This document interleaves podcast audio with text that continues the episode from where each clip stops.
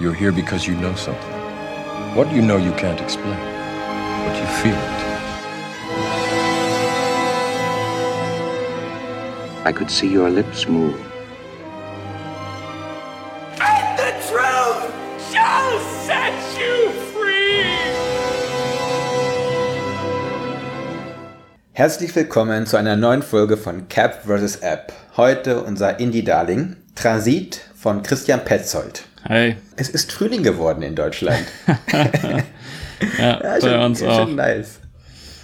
Aber bei euch war doch nie so richtig kalt, habe ich das Gefühl gehabt. Aber Ende November, Anfang Dezember hat's geschneit, ähm, aber das war's, was äh, so, also was Schnee anging. Und sonst war es immer über Null auf jeden Fall. na siehste. Und?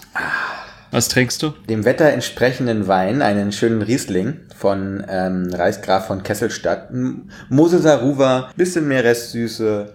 Nice. Also ich bin noch ein bisschen nicht träge, aber ich habe davor gerade noch an der Havel gesessen und ein Buch gelesen und so ein bisschen die Wärme äh, aufgesogen. Und ja, ich finde, ich finde, der Sommer kann kommen. Ich bin bereit. Ja, das klingt doch sehr idyllisch. ja, und bei dir? Äh, ja, ich trinke Kaffee. Ähm, surprise, surprise. Ist auch sehr warm geworden bei uns. Doch sehr verschwitzt angekommen, als ich zum äh, zu meinen Seminaren geradelt bin. So, wie kriegen wir jetzt die Brücke zum Film? verschwitzt, Äh. verschwitzt passt eigentlich ganz gut. Oder Sonne, weil wir haben es mit einem doch sehr sonnigen Film zu tun, obwohl er uns ein sehr kaltes Sujet eigentlich zeigt. Wir haben es mit Christian Petzolds Transit zu tun, in dem Georg, gespielt von äh, Franz Rogowski, er ist ein politischer Flüchtling, wie es zu diesen Zeiten viele gibt. Wir befinden uns im Frankreich der Gegenwart und von irgendwo kommen Faschisten oder Nazis überrollen Frankreich und so müssen alle irgendwie gen Süden flüchten, beziehungsweise am besten das ganze Land verlassen. Und so macht er sich auch auf den Weg Richtung Marseille, um von dort dann eine Schiffspassage nach äh, Südamerika oder Mexiko zu bekommen. Äh, ja, doch durch sehr ja, schicksalshafte Begebenheiten gelangen in seine Hände die Manuskripte eines toten deutschen Schriftstellers was sein weiteres Schicksal mitbestimmt. Und er begegnet innerhalb dieser Küstenstadt oder dieser Hafenstadt Marseille trifft er auf Gleichgesinnte, auch Flüchtige und auf Menschen, die einen Hafen, einen neuen Heimathafen suchen. Unter anderem eine gewisse Marie. So. Ich würde jetzt mal hier stoppen mit dem Plot. Aha. Würde erstmal den Anfang machen wollen. Wir haben irgendwie, ich hab schon durchgeklungen, irgendwie wird in diesem Film viel gereist oder Reise ist ein zentrales Motiv, aber es steht für mehr als einfach nur das Reisen von oder das, das Flüchten von Personen innerhalb eines gewissen geschichtlichen oder politischen Kontextes, der da aufgemacht wird, weil dieser politische Kontext wird gar nicht so genau beziffert oder nicht so wirklich äh, umrissen. Es ist eine sehr vage Ausformulierung der Bedrohung, aber mit wenigen, aber doch sehr effektvollen Mitteln. Also es ist auf jeden Fall klar, dass die Bedrohung aus Deutschland kommt oder von Deutschland ausgeht. unbedingt. Wenn man den Reisepass mit Deutsches Reich auf dem Cover sieht, ist das doch relativ klar eigentlich, oder nicht? Ich glaube, es spielt mit vielen Versatzstücken. Erst einmal, das ist ja auch die, ist ja auch eine Buchvorlage Ja. von 1940. Da wird viel verwoben, aber weil es eben auch ein, ein Hindeuten ist, ein sehr, aber sehr geschmackvolles Hindeuten meines Erachtens. Nicht so mit dem, weißt du, mit diesem pathetischen oder pädagogischen Zeigefinger, sondern sensibel wird dieses Thema angegangen. Und klar, die, die erste Referenz, die geschichtliche, historische, auch aus der Romanvorlage, ist die des deutschen Nationalsozialismus, des Dritten Reiches. Aber es wird mit den heutigen Kontexten und den, den heutigen politischen Bedrohungen, die wir haben, verwoben. Deswegen wirkt diese neue Bedrohung oder diese gegenwärtige Bedrohung im Film diffuser. Weil so ist es ja auch in europäischen Lagern, dass diese Bedrohung wirkt unbestimmt, weil sie so omnipotent wirkt oder von überall herkommen kann. Es gibt in der amerikanischen Kriminalistik und auch Psychologie diesen Begriff Ambient Violence. Ähm, Das ist diese allgegenwärtige, aber hat auch etwas von einem Milieu, das absolut geprägt ist durch Gewalt. Ich glaube, das hast du als Situation eigentlich schon ganz gut beschrieben oder dargestellt. Aber ich komme zurück auf deine erste Frage und du hast nämlich gesagt, dass da viel gereist wird, aber dass keiner so richtig vorankommt, beziehungsweise dass die Richtung dieser Reise, sie führt nach außen, aber wird nicht realisiert, beziehungsweise man kommt, man wird immer wieder zurückgeworfen und muss von neuem anfangen, irgendwie diese Reise anzutreten. In diesem Film, aber ich finde generell in Petzolds Film hat man immer so ein doch sehr starkes Motiv der Heimatlosigkeit. In irgendeinem Zwischenreich bewegen sich die Figuren.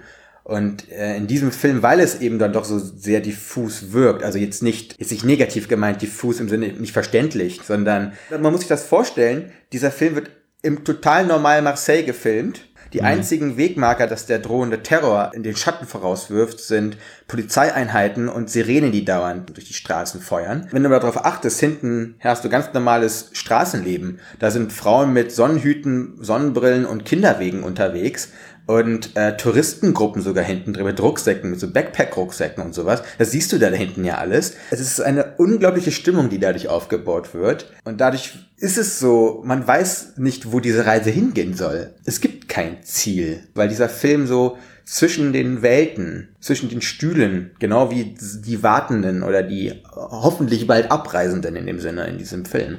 Ja, mir fiel auch kurz bevor wir aufgenommen haben, äh, auch wieder auf, dass das auch eine sehr Kafkaeske Situation ist, die da dargestellt mhm. wird. Das fängt schon mal bei den, bei den Namen der Figuren. Also diese Figuren haben keine Nachnamen eigentlich. Beziehungsweise der Protagonist hat keinen, keinen Nachnamen. Er nimmt danach ja einen Nachnamen an. Ja, aber eigentlich heißt er ja Georg. Mit einem Gregor Samsa hat er vielleicht auch vieles gemeinsam ich finde, dass äh, dieses Dokument oder das letzte Fragment vom Schriftsteller, ne, wo er sagt, ähm, ich warte in die Hölle gerufen zu werden, in so einem seit Jahren, Jahr, Jahrzehnten, seitdem er da wartet, und dann wird gesagt, ja, mein lieber Herr, das ist die Hölle. Das war für mich dieser der Prozessmoment.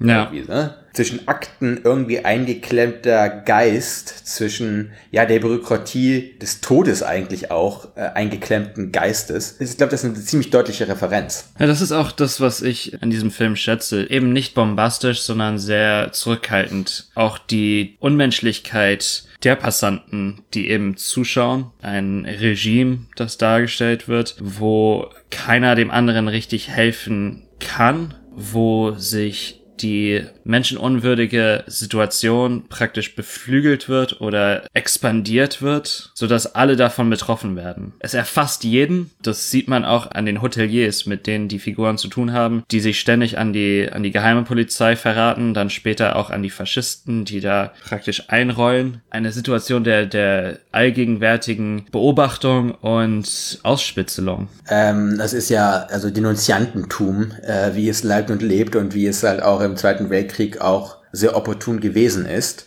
Also er benutzt da halt wirklich historische Stücke, um nach der heutigen Solidarität zu fragen. Das ist Denunziantentum, wie es in Amerika zumindest mit äh, einer äh, Behörde wie ICE, also das ist unsere Migrationsbehörde leibt und lebt. Die haben eine, eine Hotline, wo man anrufen kann und sagen kann, ah, da im Restaurant arbeiten, äh, ja. du kriegst schon, du hast schon eine, ein Bild der Situation, nicht? Das sind ja genau diese abstrusen Zustände eigentlich, die aber sogar hyperreal sind, ne? Also es wirkt so künstlerisch verrückt innerhalb dieses Films, aber er zeigt uns ja eigentlich nur etwas, was schon längst da war und wieder zurückzukommen scheint. Ja. Und das ist, das sind diese vagen Zustände, die aber unglaublich präzise beschreibt. Das hat auch ein bisschen damit zu tun, also wir haben schon mitbekommen, in diesem Film werden irgendwie verschiedene Dekaden, auch verschiedene geschichtliche oder historische Blickwinkel übereinander gelegt.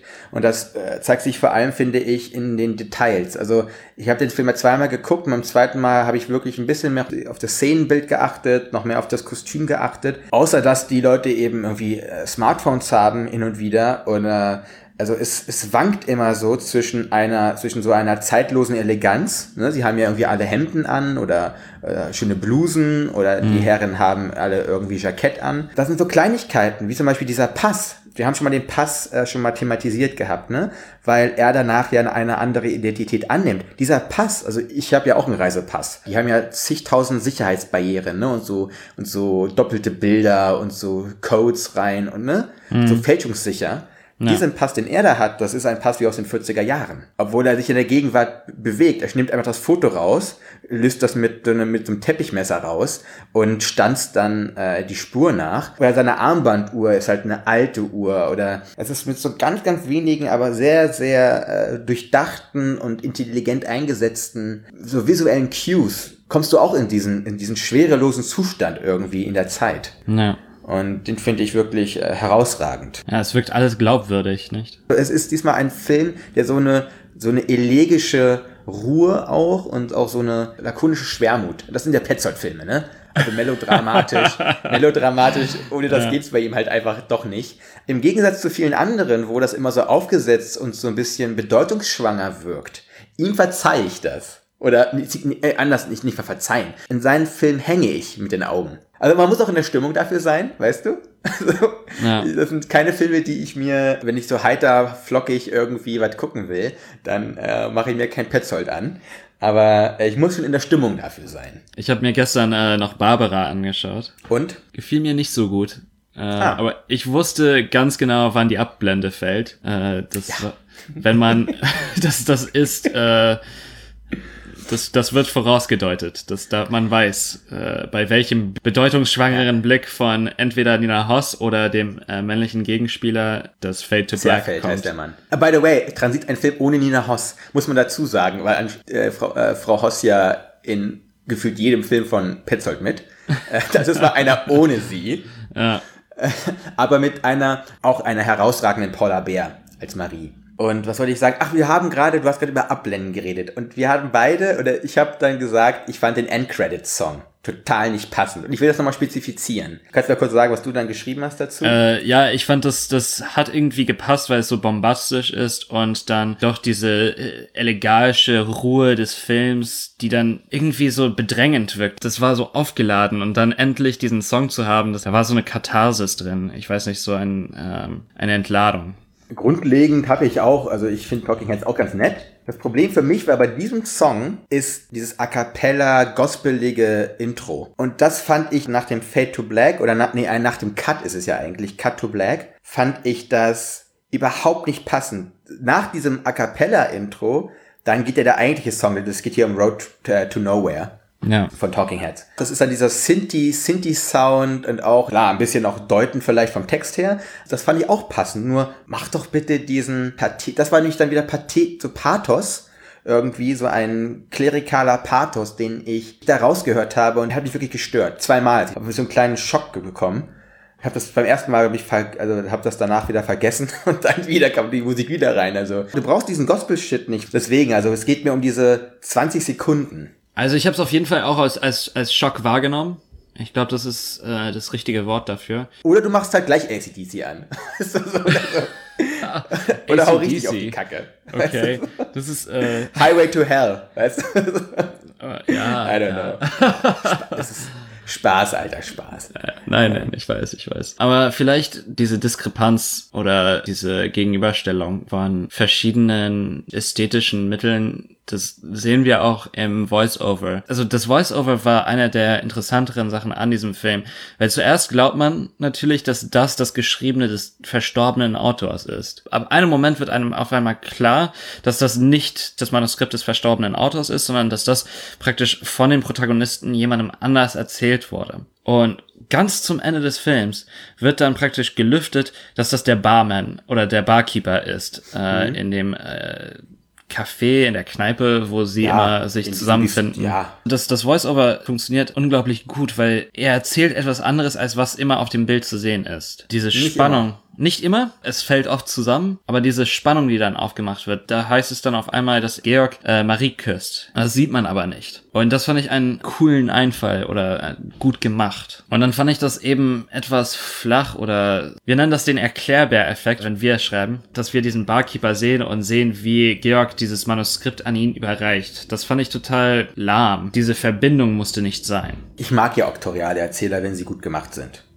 Das hängt immer davon ab, was das für eine Stimme ist, auch welche Resonanz dann diese Erzählerstimme hat. Der Barkeeper, Barman, ist ein sehr prominenter deutscher Schauspieler, Matthias Brandt. Dieses, ja, doch dieses etwas staatstragende kommt vielleicht auch daher, dass Matthias Brandt der Sohn ist von Willy Brandt. Ja, die, die ähm, Ähnlichkeit ist auf jeden Fall ihm ins Gesicht. Gesicht geschrieben. Okay, Kann man so sagen.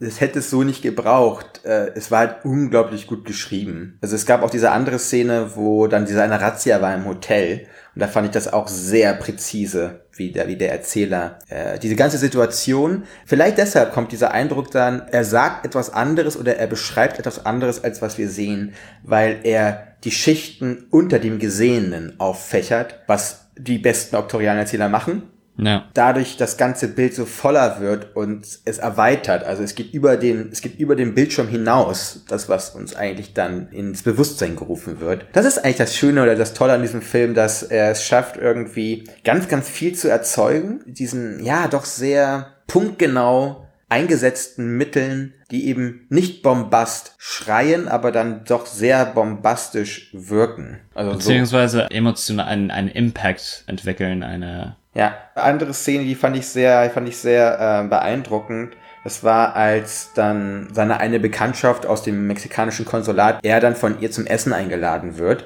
Und danach flanieren sie so eine Plattform entlang und dann rauchen sie noch eine. Und ich fand diese Szene, die war unglaublich wirkmächtig. Und da hast du auch das Spiel von ganz klaren Linien, von sonnigen Flächen. Sonne scheint in diesem Film dauernd, by the way. Und das hat mich total an Margrit erinnert. Diese Szene endet auch sehr abstrus. Es wird uns alles sehr deutlich gezeigt. Und dann ist es aber immer so eine, weißt du, so, ein, so eine halbe Oktave irgendwie verschoben. Und das fand ich in diesem, in diesem Film, äh, ja, doch sehr beeindruckend. Um nochmal auf meine Kinoerfahrung zu kommen. Ich habe dann den Film am Samstag geschaut und da war wohl Rentnerausflug. Ich weiß nicht. Also ich habe das mit Freunden gesehen. Wir waren um. Moment, warte mal, du hast den Film im Kino gesehen in den USA. Ja. Wichtig zu wissen. Also, dass die Transitzeigen da in North Carolina war jetzt mir nicht bewusst, aber Wir haben anscheinend die höchste Dichte an PhDs in dieser Gegend als sonst irgendwo in der Welt. aha, okay. da muss man halt Transit im Kino zeigen. Das ist einfach so. Beziehungsweise hier, hier besteht einfach ein Publikum dafür, weißt du? Aber da so war- Rentnertruppen, wie du gerade gesagt hast. So da war eine, da war eine Rent- Rentnertruppe drin. Wir waren um äh, 40 Jahre wahrscheinlich die jüngsten im Kino. Bei dieser Szene haben alle außer wir gelacht. Also bei der Szene, die ich gerade meinte, oder die Ja, bei der Szene, Szene, die, genau. Ja. Mhm. Und ich glaube, ich weiß nicht, ob das äh, so, um Spannung abzubauen war oder ob es da denen unbedingt klar gewesen ist, was da passiert war. Bei uns war es klar. Was, was da, da war so eine gewisse Diskrepanz. Die haben auch alle gelacht, als äh, das Wort kaputt fiel. Anscheinend ist das für eine gewisse Generation in Amerika immer noch sauwitzig, wenn äh, das deutsche Wort kaputt fällt. Das verstehe ich. Das ist ja seltsam. Okay. Die, die Szene ist alles andere. Wir haben ja letztes Mal darüber geredet, dass Humor oder Lachen ein Ventil sein kann oder als Selbstschutz fungieren kann. Das ist, das ist ja so. Nur, ich habe mit diesem Film eigentlich nie gelacht. Ganz, ganz merkwürdige Erfahrung irgendwie gewesen. Es wurde viel gesprochen, auch in den hinteren Reihen. Kann auch sein, dass ein paar der Zuschauer äh, senil gewesen sind, weil es musste viel. Ich habe auch gehört, wie Leute gefragt haben, so was passiert gerade. ja gut, aber das, das muss jetzt nicht daran liegen, dass man äh, vielleicht ein bisschen betagter ist. Man muss schon auf kleine Zwischentöne achten in diesem Film. Ich wüsste jetzt auch nicht, warum jetzt so eine Gruppe von Rentnern sich sonst in diesen Film reinsetzen sollte. Ich, das ist, äh, aber das finde ich auch so, das finde ich auch so eine halbe Oktave irgendwie verrückt. Weißt du so, das, was du hier gerade erzählst. Das ist so. Ich stelle mir gerade so ein fast leeres Kino vor in North Carolina, wo dann einfach hinten, so weißt du, so wie so die Teenage Boys, so hinten alles voller Rentner ist. Die schmeißen dann so Popcorn nach vorne. Also die in, in ihren, in ihren College-Jacken, so eine Art. Aber Rentner. Und äh, das finde ich irgendwie ein ganz starkes Bild gerade.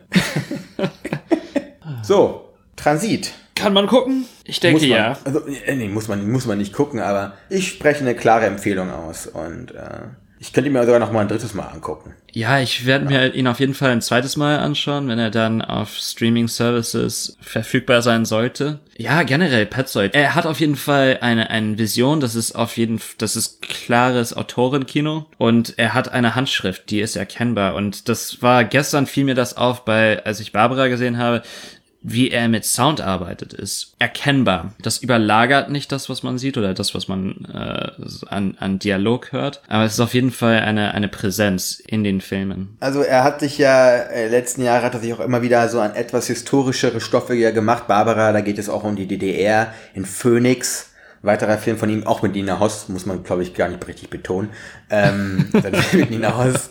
Ähm, da geht es halt um das Nachkriegsdeutschland, genau 45. Also er ist immer so eine kleine Gratwanderung, finde ich, zwischen so einer ja, das ist so eine lyrische Leichtigkeit oder so eine lyrische Ruhe, die in seinem Film ist und dann auch so eine ja, Schwere und auch so eine logische Schwere. Also ich finde Phoenix, der überspannt da fast sogar ein bisschen den Bogen. Aber man sieht, dass es ein Petzold ist. Ja. Diesen sehr, sehr durchdachten und ja, mit diesem feinen Pinselstrich, den äh, Petzold einfach immer wieder anlegt. Ja, das ist schon ein, so, der Name steht für etwas. Mhm. Und äh, das äh, hat Petzold auf jeden Fall einer, einer derjenigen welchen. So. ja, dann enden wir auf diese Worte. Nächste Woche besprechen wir A Quiet Place äh, von und mit, äh, wie heißt der Typ nochmal? John, John Krasinski. Krasinski. The Office. The Office. Ja, Digga, ey. Also unfassbar. ich ich freue also mich riesig auf das Gespräch. Ich oh, freue ja. mich überhaupt nicht auf den Film, aber wir sehen. Wir werden sehen. Vielleicht sollte ich nicht so voreingenommen sein, aber es wird auf jeden Fall ein interessantes Gespräch und vielleicht auch eine Erfahrung. Es klingt so, als ob das Birdbox für die Ohren wäre. Weißt du, so, also. aber, ja, ich bin, äh, wir werden sehen. Wir, wir werden sehen. Alter. Ist unfassbar. Aber ja, okay. Bis zum nächsten Mal. Ciao. Ciao.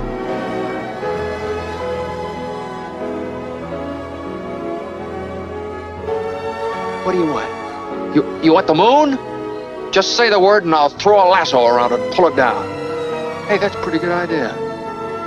I'll give you the moon, Barry. Just shut up. You had me at hello. You had me at hello. You should be kissed and often, and by someone who knows how.